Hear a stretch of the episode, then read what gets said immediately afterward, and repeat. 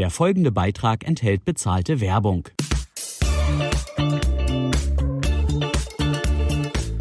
Seien Sie ganz herzlich willkommen. Hier ist sie, die neueste Ausgabe unserer Podcast-Serie, Teil 3 schon zum Thema Geodatenmanagement. Und was da so vielleicht auf den ersten Blick so ein bisschen, ja, verwaltungstechnisch vielleicht herkommt, äh, das ist in Wirklichkeit wahnsinnig spannend. Es geht nämlich um so ganz gravierende Fragen wie, werden wir zum Beispiel die Energiewende in welcher Form genau meistern, dass den Kommunen da eine Schlüsselrolle zukommt? Na gut, das wissen wir ohnehin schon lange. Aber dabei helfen kann kann eben Digitalisierung und dabei helfen kann eben auch Geodatenmanagement.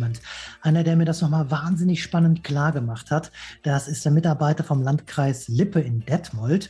Die haben so kleine Orte dabei wie Kalletal, 80 Prozent landwirtschaftliche Nutzung. Und da hat sich mir natürlich schon als erstes mal die Frage gestellt, naja, ist da überhaupt die Infrastruktur vorhanden, um da dann Digitalisierung entsprechend aufzusetzen? Das hat er mir nicht nur bejaht, sondern er hat mir auch sehr spannend klar gemacht, äh, welchen Mehrwert denn äh, tatsächlich die Digitalisierung auch für andere Städte in diesem Bereich bieten kann. Seien Sie einfach gespannt. Hören Sie ihm genau zu. Sehr spannende Runde, die da zustande gekommen ist. Viel Spaß mit dieser neuesten Ausgabe. Dieser Podcast enthält bezahlte Werbung. Das Setzen des Themas und das Einladen eines der Gäste hat das Unternehmen bezahlt. Das Gespräch selbst wurde davon nicht beeinflusst. Starkregen und Hochwasserschutz, Mobilitätswende, klimagerechtes Bauen, Energiewende und Bürgerbeteiligung. Die Schlagworte begleiten Deutschlands Rathäuser und Gemeindeparlamente ja nun schon seit Jahren. Aber welche Rolle kann und welche Rolle muss die Digitalisierung dabei spielen? Und vor allem, wie kann sie Deutschlands Kommunen helfen auf dem Weg hin zu einer zukunftsorientierten, nachhaltigen und digitalen Stadt? Darüber möchte ich heute sprechen mit Stefan Ostrau. Er ist der Verantwortliche für das Thema Digitalisierung beim Landkreis Lippe. schönen guten Tag nach Detmold. Guten Tag, Herr Erhard. Ja, und ich diskutiere mit einem Fachmann für Geoinformationen und digitale Produkte, Christoph Kani von der Firma Esri, sitzt am wunderschönen Konrad-Adenauer-Ufer, also im linksrheinischen Köln. Schönen guten Morgen. Schönen guten Morgen. Herr Ostrau, ich beginne mal bei Ihnen. Digitalisierung, das äh, scheitert ja ganz oft schon an der Basisinfrastruktur, Stichwort Glasfaser. Jetzt haben Sie Städte wie Bad Salzuflen oder Detmold, wo Sie sitzen. Aber ich weiß, bei Ihnen gehören dann auch Orte wie Dürrentrupp. Ich war mal in Kalletal oder Leopoldshöhe, 80 Prozent landwirtschaftliche Nutzung dazu. Ähm, wie weit sind Sie und wie wichtig ist diese Basisinfrastruktur eigentlich für alles, über das wir heute weiter reden werden? Fundamental, Herr Erhard. Im Kern geht es darum, einerseits die leitungsgebundene äh, Glasfaserinfrastruktur auszubauen, andererseits aber auch auf die Mobilfunkübertragung zu gucken. Viele Kreise in Deutschland, so auch wir als Lipper, sind natürlich sehr stark auf Fördermittel angewiesen. Bundesfördermittel, Landesfördermittel. Wir sind im Ortsteil Ausbau und insbesondere die Kommunen, die Sie genannt haben, also die ostlippischen Kommunen, äh, die haben natürlich eine gewisse Herausforderung, was die Breitbandinfrastruktur angeht. Wir haben uns an Förderverfahren des Bundes beteiligt. Der Ausbau ist im vollen Gange, bloß man muss sehen, die Förderverfahren nehmen natürlich einen äh, sehr großen Zeitraum in Anspruch. Allein von der Beantragung bis zur Genehmigung äh, dauert es meist ein bis zwei Jahre. Dahinter hängen auch Komplementärförderung und weitere Förderungen des Landes Nordrhein-Westfalen. Das ist das eine. Und der Ausbau selbst nimmt ungefähr zwei Jahre in Anspruch. Darüber reden wir, was den faktischen Ausbau angeht. Was den Mobilfunkausbau angeht, äh, stellen wir immer wieder fest, dass insbesondere die Funknetzkarten der Netzbetreiber teilweise nicht ganz äh, vollständig sind, denn viele äh, Rückmeldungen kommen auch aus den Bereichen, wo diese Versorgungskarten eine gute Versorgung äh, dokumentieren. Wir sind momentan dabei, auch Mobilfunkscanner einzusetzen, um hier möglicherweise dann auch etwas klarer noch die Bestandsaufnahme zu machen, um dann mit den Telekommunikationsanbietern die konkreten Netzausbauten zu besprechen. Das ist übrigens auch hier im Regierungsbezirk äh, Detmold sehr hoch aufgehängt. Unsere Regierungspräsidentin Frau Pirscher hat sich dieses Themas angenommen. Unsere Landräte sind dabei.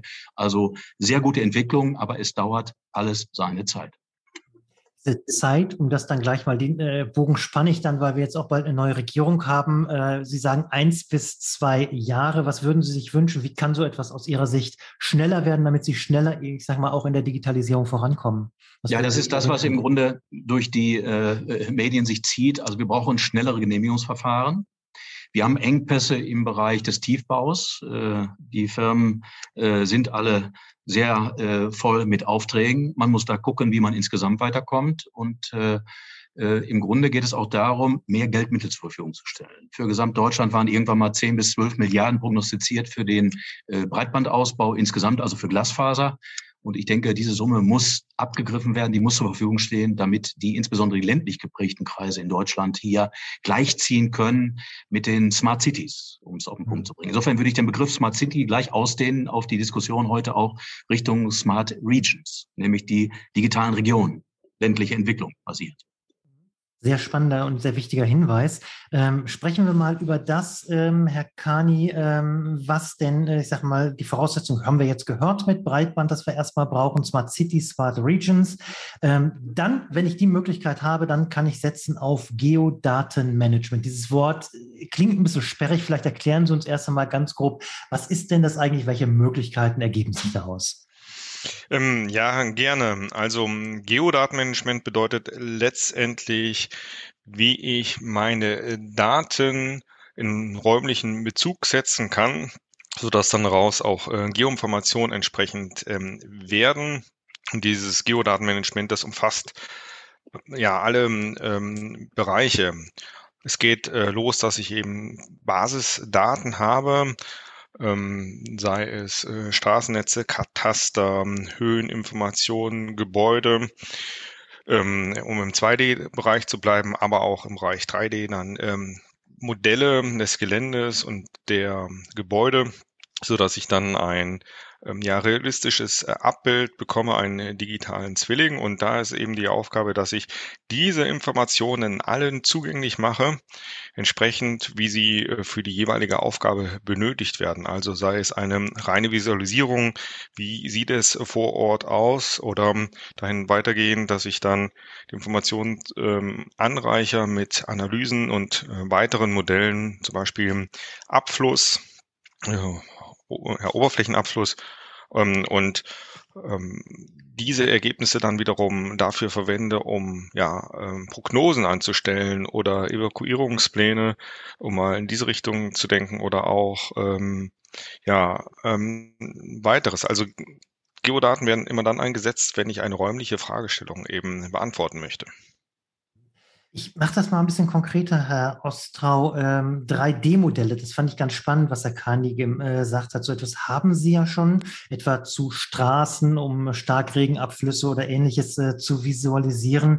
Was versprechen Sie sich da ganz konkret? Nehmen wir mal das Thema Hochwasserschutz, das hatten wir nun äh, ganz stark. Sie haben die Lippe vor der Haustür. Was versprechen Sie sich davon? Was kann Ihnen das bringen? Äh, Transparenz, Anschaulichkeit und Schnelligkeit. Ich denke, das sind die drei entscheidenden Faktoren. Wenn man mal die aktuellen äh, sehr starken und tragischen Flutereignisse sieht, stellt man fest, äh, dass man hier, denke ich, noch Nachholbedarf hat, was insbesondere die Vernetzung der verschiedenen Daten auf den verschiedenen Ebenen angeht. Also das, was möglicherweise von Seiten des Bundes bereitgestellt werden kann über das Bundesamt für Bevölkerungsschutz, aber auch die Dinge, die in NRW abgegriffen werden können im Hinblick auf äh, ja, Bodenerosionskarten bis hin zu der Frage, wie können wir diese Daten im kommunalen Bereich sichtbar machen.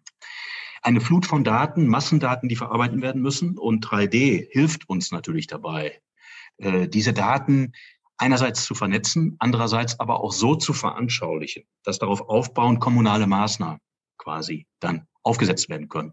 Ob äh, Flutmulden angelegt werden, ob es zu weiteren Anpflanzungen kommt oder ob es schlicht und ergreifend darum geht, wie der Landwirt zukünftig flücht, ob längs oder quer zum Hang. Ich denke, das sind entscheidende Faktoren, äh, die ganz entscheidend im Grunde beeinflusst werden von der Transparenz. Diese Daten bauen wir auf. Wir haben hervorragende Datenquellen in Deutschland, insbesondere auch das digitale Geländemodell, wo wir hochgenaue Daten haben. Wir können über künstliche Intelligenz die Starkregenabflüsse äh, beurteilen. Wir sehen, wo Wasser fließt, in welche Richtung es fließt, äh, kapillarförmig und können dann natürlich auch beispielsweise äh, ermitteln, an welchen Stellen die Gefahr am größten ist und dort Maßnahmen auch im kommunalen Bereich aufsetzen. Hm. Das klingt jetzt fast so ein bisschen nicht nur nach Transparenz, sondern auch nach der Möglichkeit, damit für ja, zukünftige äh, Ereignisse äh, vielleicht auch etwas zu verhindern. Herr Kani, ähm, trotz aller Technik bei der Hochwasserkatastrophe in West- und Süddeutschland, da wirkten irgendwie alle unvorbereitet? Hat wirklich da Technik versagt oder hätte andere Technik helfen können? Wie, wie viel Möglichkeit über die Transparenz, über das Wissen im Vorhinein hinaus hat es denn in Richtung, ich kann auch wirklich etwas verhindern? Ja, das ist ähm, natürlich eine ganz, ganz ähm, spannende Frage und die kann ich auch nicht äh, abschließend äh, beantworten. Aber ähm, letztendlich, je ähm, transparenter ähm, die Sachlage vor Ort ist, ähm, desto besser kann ich auch Entscheidungen treffen und desto mehr äh, kann ich die Bevölkerung mit involvieren und dafür ähm, sensibilisieren, dass sie in einem möglichen Hochwasser äh, ähm, Bereich liegen. Denn oft ist es gar nicht so ersichtlich, ähm, dass vielleicht an dieser Stelle, ach, hier hat es noch nie was gegeben, immer trockene Füße. Ähm, aber äh, gerade durch eben diese Modellierung und äh, Herr Dr. Osrau hat es äh, angesprochen, ähm, ja, mit künstlicher Intelligenz ist ähm, gerade im Geoinformationswesen ganz viele neue Möglichkeiten, die sich da auftun, um eben auch ähm, ja, in, in die äh, Zukunft zu schauen und ähm, ja, mit den vielen, vielen Daten, die man äh, hat, sozusagen dann auch ähm, Trends abzuleiten und um mögliche Szenarien eben. Insofern, also diese Frage ist sehr, sehr schwierig. Ähm, man sagt ja, dass im Bereich der Warnung hätte viel ähm, ja, die, also die Warnkette hätte besser funktionieren müssen. Ähm, aber letztendlich sind es viele Dinge, die da ineinander gegriffen haben. Wie gesagt, ich möchte auch abschließend kein, kein Urteil ähm, fällen, aber klar ist, dass für solche Fälle ähm, Geoinformationen sozusagen ähm, helfen können. Und gerade wenn man jetzt äh, dran denkt, dass man ähm, ja auch Wetterdaten hinzubekommt und dann ja, berechnen kann, was für eine Niederschlagsmenge sozusagen wo zu erwarten ist, dass man dann nahezu auch in Echtzeit ähm, dann auch ähm, Modelle berechnen kann, die äh, sagen, wo an welcher Stelle mit welchen Abflüssen entsprechend ähm, äh, zu rechnen ist. Wenn wir über Klima sprechen, dann sprechen wir ganz stark mittlerweile auch über das Thema klimafreundliches Bauen. Ein Stichwort, das da immer wieder in dem Zusammenhang fällt, ist BIM, dieses digitale Planen und Bauen. Herr Kani, auch äh, da vielleicht mal eine kurze Erklärung. Nehmen Sie uns da mal mit. Das Wort haben wahrscheinlich die meisten in Verwaltung schon mal gehört, aber ich glaube, so richtig mit Leben ist es in vielen Kommunen noch nicht befüllt. Ja, äh, BIM, für was steht das? Also BIM ist eine Abkürzung, bedeutet Building Information Modeling. Letztendlich ist es eine Methode, die den gesamten Lebenszyklus von Bauwerken beschreibt. Also ähm, der Lebenszyklus, der von der Planung, von der Umsetzung, von dem Betrieb und dem Rückbau eben entsprechend ähm, besteht. Und ähm, ja, ab einer äh, gewissen Größe ein Volumen ähm, müssen ja Kommunen und öffentliche Träger eben dann diese Methode eben einsetzen. Und äh, warum möchte man diese Methode einsetzen? Das hängt damit zusammen, dass man eben von diesen Bauwerken einen digitalen Zwilling erschafft und ähm, diesen dann den kompletten Lebenszyklus eben durchlaufen lässt und daran auch ähm, ja die Kosten analysieren kann, also die laufenden Kosten, die Wartungskosten und ähm, ja, ähm, Aufträge vergeben kann zu einzelnen Teilen. Aber das Spannende ist eigentlich, um auf den Geoinformationsteil zurückzukommen, dass ich diese Bauwerksmodelle in einen digitalen Umgebungsdatenbestand setze, also im, äh, im GIS, Geografische Informationssysteme, und dass ich das dort zusammenbringe und dann kann ich sozusagen auch die Auswirkungen des Bauwerkes auf seine Umgebung analysieren. Also äh, einfaches Beispiel wie äh, Schattenwurf oder vielleicht wie ähm, ähm, Wind, ähm, also aerodynamische Analysen eben äh, machen, ähm, bis hin zu äh, ganz komplexen Fragestellungen, die sich dann äh, ab äh, bilden lassen. Und ähm, darüber ist es auch möglich, wenn ich dann digitale Modelle habe, dass ich dann auch eine Bürgerbeteiligung zum Beispiel herbeiführen kann, um die Akzeptanz für etwas ähm, ja, zu bekommen, dass eben an einer Stelle ein äh, neues Bauwerk zum Beispiel entsteht. An der Stelle würde ich bei Herrn Ostrow gerne mal äh, einsetzen. Äh, Stichwort Bürgerbeteiligung an dieser Stelle. Wie ist bei Ihnen solche 3D-Modelle im Einsatz und vor allem die Frage, äh, hilft es Ihnen oder gelingt es Ihnen mit dieser Hilfe auch tatsächlich Bürger eher mitzunehmen in solchen Prozessen oder wie weit sind Sie da bisher?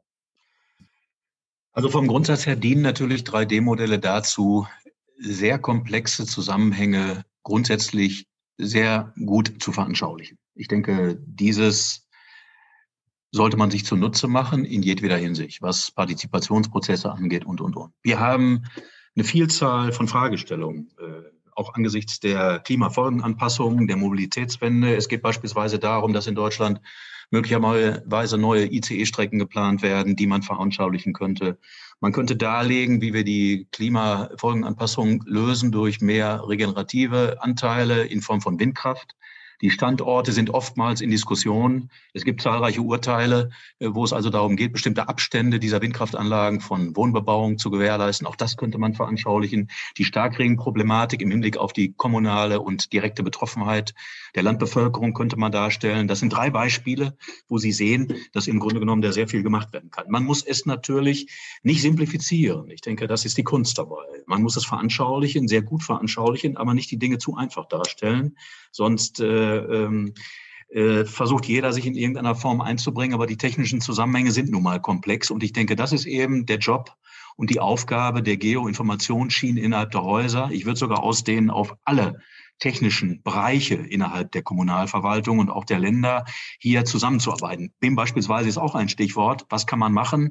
Äh, möglicherweise die ganze ähm, Fragestellung BIM umsetzen im Bereich der technischen Bauverwaltung. Man ist dran, beispielsweise in Nordrhein-Westfalen auch das Baugenehmigungsverfahren in diese Richtung zu bringen. Und man kann natürlich auch im Grunde Gebäude über BIM-Methoden auch systematisch im 3D-Modell zerlegen, ebenenweise zerlegen und die Umgebungsbebauung ähm, in Form der Stadtentwicklung sehr gut darstellen. Äh, Hamburg lebt uns vor, wie es gemacht werden kann. Die haben schon sehr gute 3D-Modelle, sehr interaktive Modelle und ich denke, da muss die Richtung hingehen und die äh, Marschrichtung in diese Richtung dann beschritten werden. Es dauert allerdings eine Zeit finde diesen Ansatz, diese Übersimplifizierung äh, sehr spannend, Herr Kani. Ich mache das mal so am Beispiel, weil äh, Herr Ostrau das auch gerade sagte, Mobilitätswende. Äh, irgendwie läuft die Diskussion in so manchem Gemeindeparlament dann gerne auf der, äh, auf der Geschichte, naja, dann baue ich weniger Autos in der Stadt, dann habe ich das Problem gelöst und äh, intelligente Verkehrskonzepte von morgen sehen ja ein bisschen anders am Ende aus. Digitalisierung kann da was bieten? Wie, wie ist der Ansatz äh, der Digitalisierung an dieser Stelle? Wie können Sie das, ich sage mal, diese manchmal sehr, sehr platte Diskussion, die dann auch sehr schnell ideologisch wird, Autos raus und die anderen schreien genau das Gegenteil, Autos rein. Wie können Sie sachlich über diese Digitalisierung tatsächlich hingehen und sagen, ich kann auch mit diesem Ansatz äh, arbeiten und ich kann vor allem den Bürgern das auch darstellen, weil natürlich so eine platte Variante immer erst die einfachere Methode ist, als wenn ich ja ausführlich etwas erklären muss. Ja, also ähm, ich denke, wenn wir da von Digitalisierung ähm, sprechen, dann kommen wir auch in dem Bereich rein, dass wir ähm, von Internet of Things reden, also Zugriff auf verschiedenste Sensoren. Und da ist eben die ähm, zentrale Frage, wie bekomme ich eben die unterschiedlichsten Sensoren zusammen, um ein aktuelles Lagebild von der aktuellen Verkehrssituation zu bekommen. Also ähm, sozusagen aktuelle Verkehrsströme, wie ist der Verkehrsfluss. Darüber hinausgehend aber auch, wie ist die Belegung von Parkplätzen, von Parkhäusern. Oder äh, dass ich ähm, dann weitere Informationen vernetze, wie ist zum Beispiel ähm, der, ja, der aktuelle ÖPNV-Verkehr, ist der Bus ähm, rechtzeitig, dass ich diese Information auch äh, bekomme, ob er im Fahrplan entsprechend konform ist. Ähm, oder ähm, die E-Mobilität, also diese ganzen Elektroroller und ähm, was es da an Angeboten gibt, dass ich das eben alles zusammenbringe, ähm, diese Daten und zentral verfügbar mache, um eben Mobilität optimal transparent zu machen und zu planen zu können ähm, damit wir optimale Verkehrsflüsse eben erhalten. Und ich denke, das ist einer der zentralen ähm, Ansätze und auch ähm, ja für die Geoinformation eine der Herausforderungen, auch ein Angebot, was sie dort machen kann, eben verschiedenste Sensoren zusammenzubringen, dass ich ein Echtzeit-Lagebild erhalte, um eben dann zu ermöglichen, das Verkehrsmittel seiner Wahl eben auch äh, zu verwenden, um rechtzeitig an den Zielort zu kommen. Machen wir uns aber nichts vor, Herr Ostrau. Das Ganze kostet am Ende auch erstmal Geld. Sie müssen erst einmal intern Ihre Verwaltung überzeugen, den Kämmerer ohnehin überzeugen und am Ende müssen Sie Ihr Stadtparlament oder äh, Ihren Kreistag auch noch mit überzeugen. Äh, nehmen Sie uns mal mit, wie schaffen Sie es, äh, diese Diskussionen, die eben nicht so einfach immer sind, in die Rathausdiskussionen, in die Diskussionen in die Politik einzubringen? Was ist Ihre Erfahrung da? Äh, vielleicht so ein bisschen äh, in der Rückschau. Äh, wir hatten den Smart City Wettbewerb initiiert äh, vom Deutschen Städtetag unter anderem und äh, dem Bitkom, dem Branchenverband der IT in Deutschland. Und äh, darauf aufbauend war natürlich die Frage, wie kann man diesen Prozess der Digitalisierung in Deutschland äh, beschleunigen? Es kamen dann äh, diverse tragische Rahmenbedingungen dazu, wie Corona. Und ich denke, keiner unterhält sich heutzutage mehr in der Form, dass er sagt, die Digitalisierung spielt keine Rolle. Ich denke mal, wir sind aus dieser technischen Ecke äh, rausgekommen, was die Digitalisierung insgesamt angeht. Man fordert Digitalisierung ein und jeder von uns nutzt sie tagtäglich. Ich denke, das ist ganz entscheidend. Also wir brauchen keine Überzeugungsarbeit leisten. Das ist der Plan. Wir haben in den Kommunen kein Erkenntnisproblem mehr, was Digitalisierung insgesamt angeht. Es ist nur eine Frage der Ressourcen. Herr wie Sie es angedeutet haben.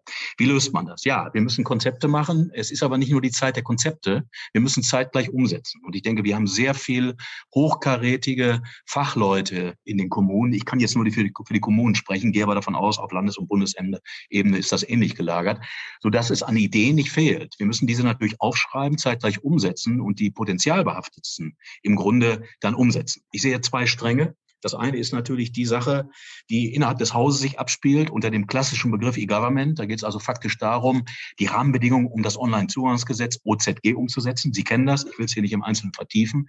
Das wird uns mit Sicherheit noch einige Jahre beschäftigen, denn es geht nicht nur darum, einzelne Kartendaten zur Verfügung zu stellen, sondern ganze Prozesse umzusetzen. Baugenehmigungsprozesse, Planungsprozesse, alles OZG-basiert. Das ist der eine Strang. Der andere ist der der Smart City und Smart Region Entwicklung. Also interkommunale Zusammenarbeit auf regionaler Ebene.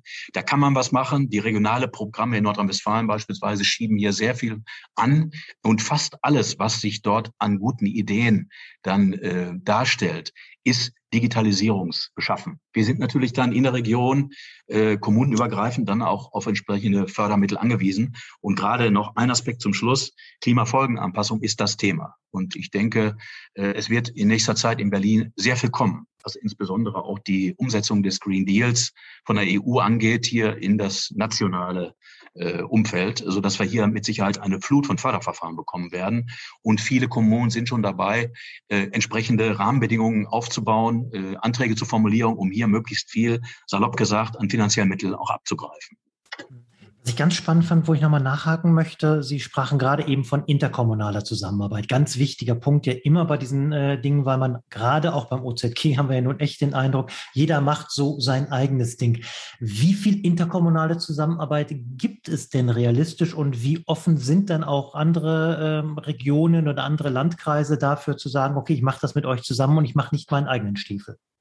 Ja, jetzt das Thema OZG konkret. Also es klingt im Moment so ein bisschen danach, äh, dass wir vielleicht äh, zu viele Köche am Werke haben. Aber ich denke, wenn man sich etwas näher mit den Strukturen beschäftigt, wird man feststellen, wir haben 14, 15 ganz große Themen im Bereich des OZG. Die sind geclustert, aufgeteilt auf verschiedene Bundesländer. Die Kommunen sitzen in den Arbeitsgruppen mit. Und wir haben natürlich äh, im Grunde die Herausforderung, dass wir nicht auf der grünen Wiese operieren. Viele Kommunen, so auch wir beispielsweise, haben das digitale Baugenehmigungsverfahren schon vor etlichen Jahren eingeführt. Und wir müssen, und das ist die Botschaft, im Grunde auch die technischen Strukturen, die schon geschaffen worden sind, über Jahre auch finanziert worden sind, in diesem großen Konstrukt OZG mit aufgreifen. Das tun wir. Äh, in dieser Form kommen insbesondere in Nordrhein-Westfalen, aber auch in anderen Ländern sehr große Herausforderungen natürlich auch auf die Gebietsrechenzentren zu. Wir sind dort organisiert. Das sind äh, teilweise kommunale Körperschaften, die eingerichtet sind, so dass also in der Form auch die Unterstützung läuft und wir da im Grunde auch regional sehr gut zusammenarbeiten. Mhm. Sehr gut. Was mir neben der äh, Finanzierung als Stichwort noch einfällt, wo wir, glaube ich, unbedingt drüber reden müssen, Herr Kani, das würde ich an Sie gerne geben, ist das Thema Datenschutz. Wenn ich äh, als Bürger höre, da gibt es jetzt womöglich ein 3D-Modell von meiner Straße, von meinem Haus, wie auch immer, dann kommt sofort sehr schnell in Deutschland diese Angst, um Gottes Willen, was wissen die alles über mich? Nehmen Sie doch mal bitte unseren Bürgern die Angst und äh, geben Sie auch eine Argumentationshilfe, sage ich mal, den Verwaltungsmitarbeitern, wie sie darauf reagieren gehen können? Ja, ich ähm, probiere es einmal. Also Ähm, was die 3D-Daten angeht, ähm, den Blick von NRW einmal aus. Ähm, in, in, NRW haben wir den äh, großen Vorteil, dass wir ganz äh, viel Open Data eben entsprechend haben. Und wenn es heißt äh, Gebäudemodell, dann sprechen wir hier von einem einfachen Klötzchen mit entsprechend Dachform, äh, ausgeprägt das sogenannte ähm, LOD2, also äh, zweite Detaillierungsgrad von ähm, Gebäuden, was dort angeboten wird. Und ähm, ja, ähm, was ist entsprechend äh, be bekannt von den Bürgern? Ich meine, ähm, was die äh, Katasterdaten angeht, das ist nach wie vor ähm, äh, streng, ähm, ich sag mal, geheim. Das heißt, das ist äh, nicht so einfach einsichtig und ähm, ansonsten, ähm, ja, es, je nachdem, an welchen ähm, Plattform ich ähm, partizipiere und selber in der Verantwortung bin, welche Informationen ich ähm, weitergebe. Ähm, ansonsten ist das, was äh, Geodaten angeht, ist das, ähm, ich würde mal behaupten, ich hoffe, Sie stimmen mir dazu, Herr Dr. Austrau, aber alles äh, datenschutzkonform ähm, und ge geht äh, dort seinen Weg. Das war so ein bisschen die Staffelstabübergabe, äh, vielleicht in Ergänzung aus der kommunalen Praxis heraus. Ich denke, Daten der kritischen Infrastrukturen werden mit Sicherheit nicht Open Data gestellt. Äh, die Eigentümerdaten der Kani hat es auch genannt, denke ich, sind auch mit berechtigtem Interesse versehen, auch nicht so ohne weiteres zugänglich. Herausforderungen sind immer wieder da im Bereich der Telekommunikationsdaten, insbesondere Kabelverläufe, Kabelverzweiger. Da sind wir im Bereich der Geodateninfrastruktur Deutschland natürlich in der Richtung unterwegs, dass wir uns für eine Öffnung des Infrastrukturatlases der Bundesnetzagentur einsetzen. Das ist in Teilen erfolgt. Wir als Kommunen erhalten zumindest den internen Zugriff. Aber ich denke, hier könnte man noch einen großen Schritt insgesamt weitergehen. Wir haben momentan natürlich die Herausforderung, dass insbesondere in Open Data Hinsicht nicht alle Bundesländer gleich operieren. So auch nicht alle Kommunen. Es besteht keine gesetzliche Verpflichtung in der Form, was konkret rausgegeben werden muss. Das Ganze hat noch werbenden Charakter. Die Bertelsmann Stiftung hat sich beispielsweise stark gemacht, auch andere große Verbände. Das BMI hat entsprechende Studien veröffentlicht, aber es ist nach wie vor der werbende Charakter, der maßgebend ist. Hier würde ich mir natürlich auch wünschen, dass wir etwas stärker noch eine abgestimmte Vorgehensweise auch mit den Datenschutzbeauftragten in Deutschland bekommen, um diesen Prozess von Open Data noch stärker anzuträgern und letztlich auch umzusetzen. Aber kleiner Tropfen Wasser im Wein. Es wird nie so sein, dass wir aus kommunaler Sicht alles veröffentlichen. Ich hatte eben drei Beispiele genannt, wo es mit Sicherheit darum geht, die, die Dinge zwar intern aufzubereiten, aber eben nur dosiert für fachbezogene Aspekte dann im Grunde bereitzustellen. Gut, wunderbar. Dann schauen wir mal den Blick nach vorne, so zum äh, Schluss. Herr Kahn, ich beginne mal bei Ihnen. Äh, in Sachen Daten, wenn Sie eine Vision entwickeln, wo Sie in fünf oder wo Sie in zehn Jahren stehen können, was können Sie einer Kommune bis dahin Gutes tun? Wie weit sind wir dann mit solchen äh, Methoden? Oh, das ist eine äh, klasse Frage. also in fünf bis zehn Jahren. Ähm, also ich denke, wo wir hinkommen sollen und hinkommen werden, ist, dass wir äh, es schaffen, dass die Geoinformation in allen, wirklich allen äh, Geschäfts- und Verwaltungsprozessen der Kommune sozusagen Einzug erhalten haben und dass wir sozusagen auch Geodateninfrastrukturen als zentrale Komponente ähm, der, ja, in der Datenmatrix von äh, Kommunen haben. Und dann ist sozusagen die ähm, Vision, dass ähm, alle an einem zentralen Datenbestand eben auch partizipieren, ähm, dass eben es keine Redundanzen gibt, dass jeder Fachbereich, äh, sage ich mal, seine eigenen Daten vorhält, sondern es wirklich einen zentralen Datenbestand gibt. Und der ähm, oder diejenige, die daran partizipiert, entsprechend seiner Aufgabe und Zuständigkeit dann äh, diese Daten in der gewohnten Umgebung oder für den jeweiligen Prozess, ähm, den es zu bedienen gilt, dann diese Daten auch so verwenden kann, um sie anzureichern mit weiteren Informationen oder entsprechend zu editieren, neue zu erfassen.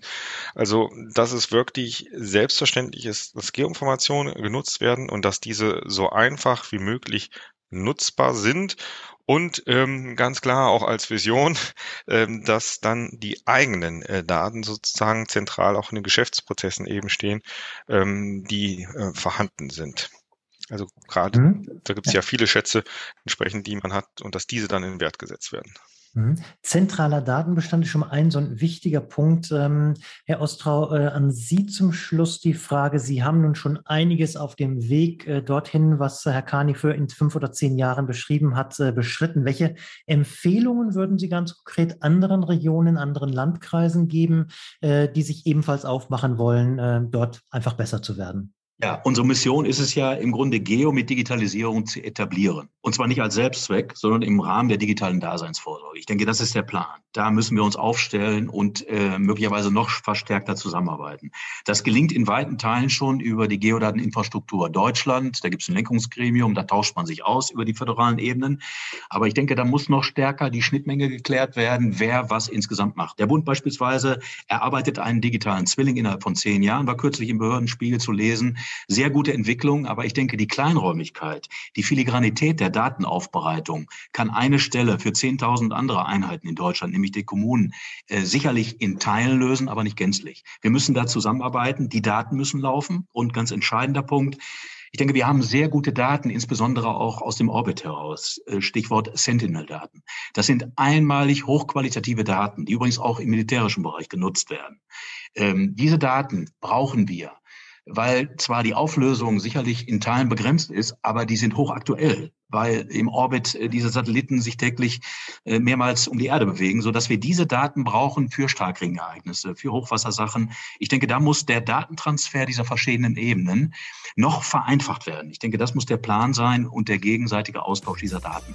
Ja, Kommunen zukunftsorientiert, nachhaltig und digital. Eine spannende Runde. Wir haben einige Visionen mitbekommen. Ganz herzlichen Dank an Stefan Ostrau vom Landkreis Lippe und an Christoph Kani von der Firma Esri. Herzlichen Dank und einen schönen Tag. Thank you.